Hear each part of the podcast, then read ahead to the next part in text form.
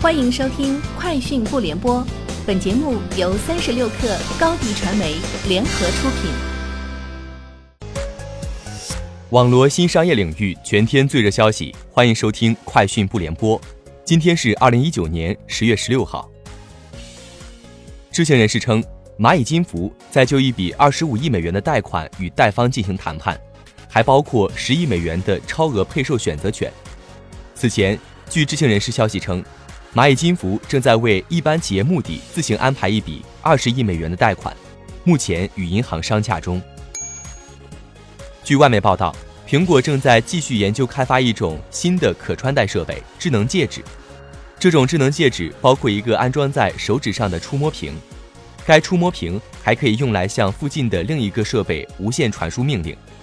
苹果的专利称，这种智能戒指并不只是另一种设备的外围输入设备。而是以智能戒指的形式提供的一种迷你智能手表。针对近日有网民发现自己微信号、QQ 号、支付宝账号被封禁一事，十月十五号，公安部刑事侦查局官方微博发布关于封停中缅边境电信网络诈骗活动严重区域 QQ、微信、支付宝、POS 机等社交和支付账户的通告。通告透露，账号封停是因针对中缅边境地区。电信网络诈骗犯罪活动正在组织开展专项打击行动，对缅北部分电信网络诈骗活动严重区域的微信、支付宝等社交和支付账户采取封停措施。十月十五号晚，在新加坡举行的二零一九福布斯全球 CEO 大会现场，马云被授予福布斯终身成就奖，以表彰他在全球范围内坚持和倡导企业家精神，帮助一代人通过互联网获得成功。马云也是十三年来全球首位获得该奖项的互联网行业领导者。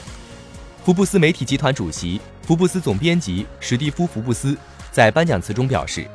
不仅是我们这个时代，更是有史以来世界上最伟大的企业家英雄之一。”据外媒报道，抖音国际版 TikTok 周二表示，它将引进一个由前美国国会议员参加的一个外部组织。对其内容的自我监管政策进行评估和提供咨询，包括儿童安全、错误信息等。TikTok 表示，称作 KL Gates 的该组织将与 TikTok 美国管理团队合作。该组织的成员包括前国会议员巴特·戈登和杰夫·德纳姆。TikTok 称，此举将提高在内容自我监管政策和保护用户做法方面的透明度。三十六氪获悉。阅文集团和迪士尼中国宣布，双方将就迪士尼公司旗下《星球大战》品牌开启内容合作，将共同推出首部由中国作者原创的中文《星战》网络文学。目前，该项目已进入初期准备阶段。此外，四十部中文《星战》网络小说将逐步上线阅文集团数字阅读全平台，并打通内容分发渠道。迪士尼中国和阅文集团未来也将就《星战》进一步开展市场推广方面的合作。据外媒报道，在推迟 IPO 和联合创始人亚当·诺伊曼辞去首席执行官职务后，WeWork 公司暂停了在中国的扩张计划。